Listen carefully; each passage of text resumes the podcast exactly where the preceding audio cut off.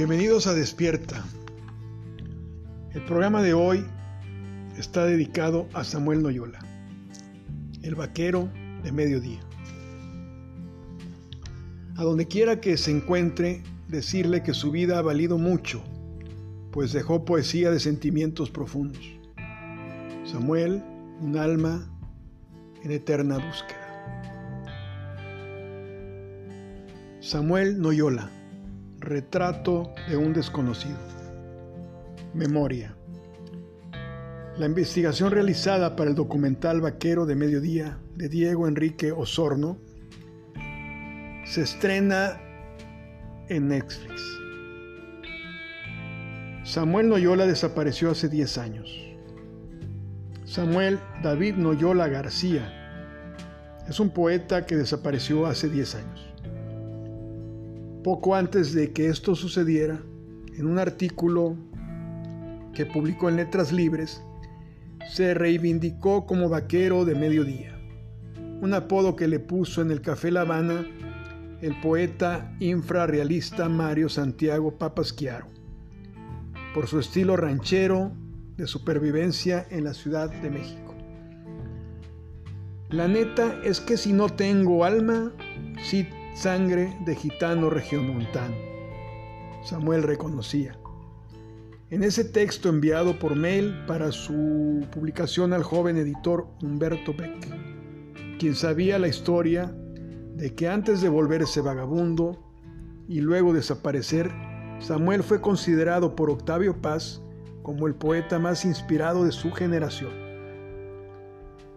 Te recomendamos dos inéditos de Samuel Noyola, Pese al reconocimiento público que se le otorgó a su obra, el influyente premio Nobel, Samuel es un autor en buena medida desconocido, que cumpliría 56 años de haber nacido bajo el signo de Acuario. Aunque según el registro oficial vino al mundo en la chilanga colonia Guerrero, Samuel siempre se ha considerado, se ha considerado de Monterrey, donde vivió la mayor parte de su infancia, a la orilla de la Coyotera, el barrio popular que durante mucho tiempo fue la zona de tolerancia de la ciudad.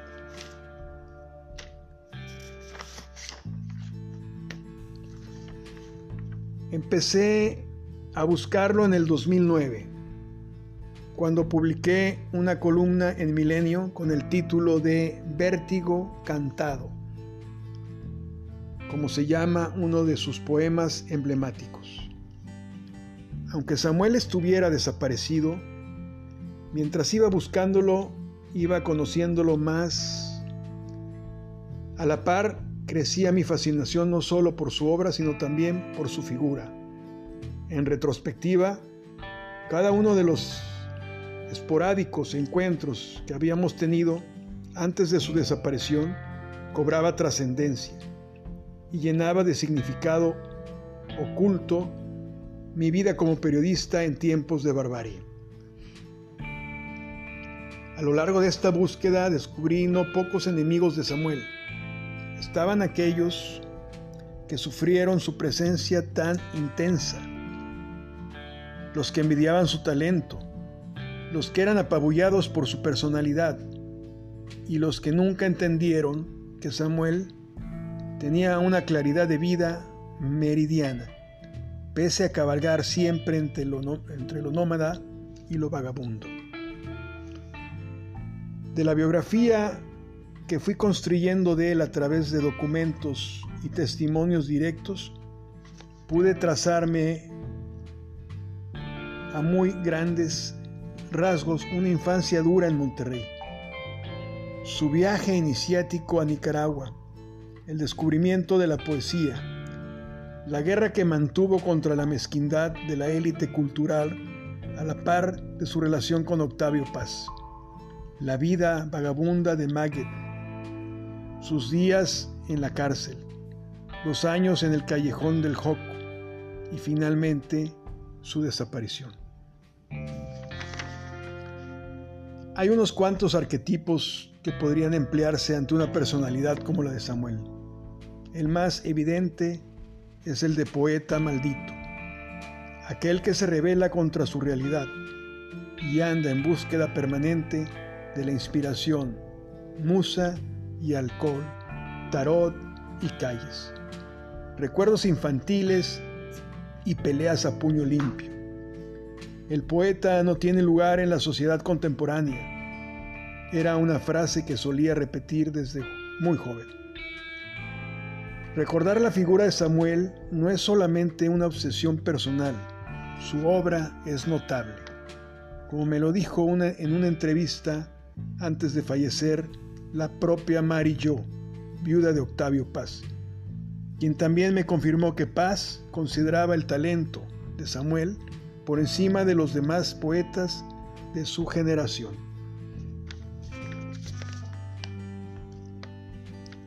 Otros autores importantes que me hablaron de su admiración por la poesía de Samuel y de la falta de reconocimiento de esta fueron el español Luis Alberto de Cuenca, el brasileño Horacio Costa, la americana Jennifer Clement y el mexicano Francisco Hernández, entre varios más.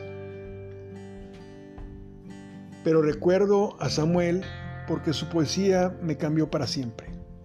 Y ahora que lo he buscado, sé un poco más de su vida, a tal grado que creo entender su alma bohemia y admiro con cierto temor la congruencia fatal que tuvo que llevar sus ideales hasta las últimas consecuencias y luego de ello desaparecer. La búsqueda de Samuel ha sido también una búsqueda de la poesía en tiempos de barbarie. En mi intento como periodista de entender el lugar que tienen los poetas en una sociedad como la nuestra, contemporánea. Samuel era el penúltimo de una familia de nueve hijos, que entró en crisis luego de que el padre, un brillante ingeniero del TEC de Monterrey, que solía tener problemas a causa del alcoholismo, desapareciera de manera repentina, cuando Samuel tenía apenas dos años. Su hermano mayor, Héctor Noyola, con tan solo 16, tuvo que tratar de hacerse cargo de la familia junto con su mamá. Ante el abandono del padre, los Noyola se mudaron de un barrio de la clase media de Monterrey a uno popular. Pasamos de vivir en Mitras Centro en una casa de dos pisos que tenía cuatro recámaras, cuarto de servicio, a vivir en una casa en la periferia de lo que ustedes conocen como la Coyotera, me contó Héctor. Donde vivíamos en aquel entonces, sí teníamos servicios como agua, luz y demás, pero para trasladarnos tenías que atravesar toda la Coyotera, y esos eran terrenos sin, pavimentar en aquel entonces. Era un lugar peligroso. Me imagino que a Samuel de niño más de alguna vez lo han de haber querido dar sus calentadas. Yo creo que esa frustración, ese cambio de ambiente terminó formando a Samuel. Aunado a su entorno callejero, Samuel fue forjado también una actitud en una actitud especial desde su niñez, en la que se destacaba por su voracidad para leer y su capacidad para dibujar. Primero fue a través del diseño gráfico que quiso comerse al mundo a los 13 años. Tras laborar en una agencia de publicidad local, consiguió trabajo con el diseñador Jorge Esposari, un exiliado argentino en Monterrey, amigo del poeta Jorge Bocanera, quien lo visitaba a la ciudad en vez de, de vez en cuando. Él ya se hacía haciendo diseños en Nueva York, platica Héctor. Pero vino lo de Nicaragua y cambió totalmente. Después de Nicaragua fue otra persona. Ya no pensaba en el dibujo, ya básicamente vivía para escribir. En el siglo pasado, el continente americano vivió tres revoluciones. La mexicana en 1910, la cubana en 1959 y la nicaragüense en 1979. En 1980 Samuel, como muchos otros jóvenes idealistas, dejó todo para irse a apoyar a la última utopía armada que se estaba construyendo en América Latina. Fueron precisamente Esposari y Bocanegra quienes lo alentaron a hacer el viaje a los 16 años. Bocanegra, le dio a Samuel una carta personal dirigida a Julio Valle Castillo, un erudito que trabajaba junto al poeta Ernesto Cardenal en el recién creado Ministerio de Cultura, el movimiento sandinista. Además de ser compuesto por jóvenes, estaba insuflado por la literatura. Junto al poeta cardenal, entre los dirigentes había otros escritores, como el vicepresidente Sergio Ramírez, e incluso la mayoría de sus comandantes escribían los ahora gobernantes Daniel Ortega y Rosario Murillo. Publicaron poemas de amor, aunque solo fue Omar Cabezas el que logró hacer un libro importante y hermoso. De la, literatura latinoamericana, la montaña es algo más que una inmensa estepa verde. Valle Castillo me contó en entrevista que cuando recibió a Samuel en 1980 con la carta de Bocanera, se sorprendió de lo joven e inteligente que era. De inmediato se puso a colaborar haciendo propaganda sandinista para diversos eventos y produciendo libros y revistas. Ese año Nicaragua era el centro del mundo. Graham Greene, Julio Cortázar, Gabriel García Márquez, Yevgeny Shevchesco y muchos otros escritores visitaban Managua o envidiaban proclamas de apoyo. Además de trabajar como diseñador gráfico del Ministerio de Cultura, Samuel participó en campañas de alfabetización hasta que la Contra, el grupo paramilitar financiado por la CIA, empezó a atacar a la revolución. A partir de ese momento, Samuel se enlistó como miliciano, me contó Valle Castillo. Samuel aquí no era poeta, fue artista gráfico, alfabetizador y luego entró como miliciano. Y ahí te mataban o matabas. Por lo que Samuel debió haber vivido todo tipo de experiencias. Pero aquí no era poeta, Creo que aquí, en la guerra, fue cuando se hizo poeta. Durante su estancia en Nicaragua, dos libros de poesía conmocionaron a Samuel. Uno, uno de ellos fue Agua Regia de Beltrán Morales, que tiene breves poemas como el titulado Lema, Hace el amor y la guerrilla, y otros en los que de los siguientes consejos a los nuevos poetas entérate en caminar por las aguas sin hundirte y en correr descalzo por cables de alta tensión. El otro libro era La insurgencia solitaria de Carlos Martínez Rivas, donde aparece el célebre Canto fúnebre de la muerte de Joaquín Pasos, que contiene fragmentos como este. ¿Por qué son muchos los poetas jóvenes que antaño han muerto?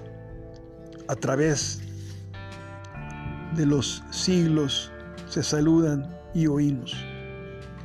Encenderse sus voces como gallos remotos que desde el fondo de la noche se llaman y responden.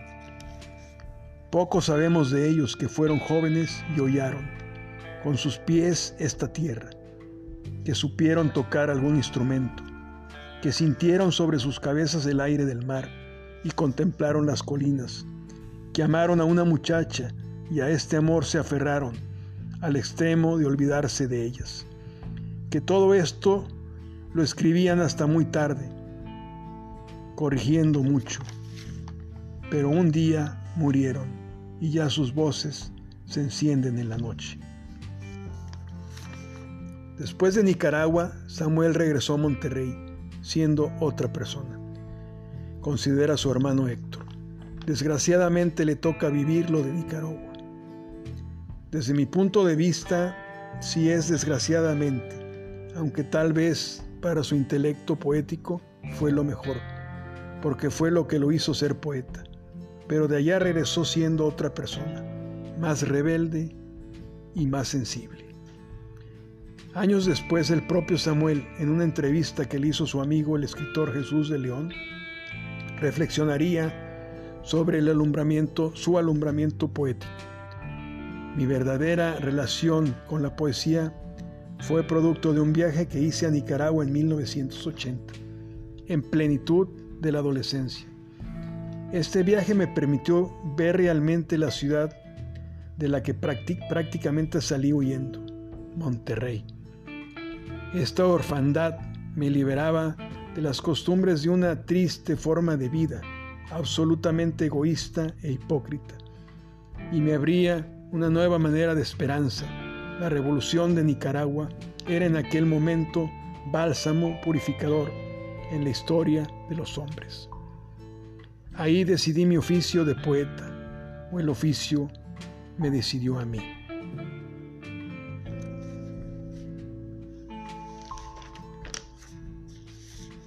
Para Samuel Noyola he escrito un poema, el cual dedico. Cruda melancolía. La llama ardiente de tu melancolía atravesó la otra orilla. Te rendiste a la oscura noche. No fue el 10 ni el cero, el arcano es el infinito. Te fuiste sin dejar rastro mas tu huella quedó indeleble porque la llama no muere. Arderás en cada poeta que cuestione lo que ven solo los ojos, en cada poema que sea un grito de cuerda locura. Inspirarás tristeza porque tú eres esencia misma de un poema. Tu vida lo fue en toda tu rima. En algún momento nació el poeta, quizá en Nicaragua. O era el fusil o era la pluma, sin, sin sospechar que las palabras cambian vidas, cambian historias, cambian a los hombres y también sus guerras, y que también cambian mucho más a nuestras propias ideas. Vaquero de mediodía que se perdió en la noche, entre calles sucias y vacías entre perros buscando empatías. Pase fue y quedaste perdido sin paz y sin guía. Él veía en ti un sentimiento auténtico de poeta. Tu metamorfosis fue de puro dolor y abandono. Sin musa seguiste escribiendo a las noches, misteriosas de faldas cortas y senos voluptuosos.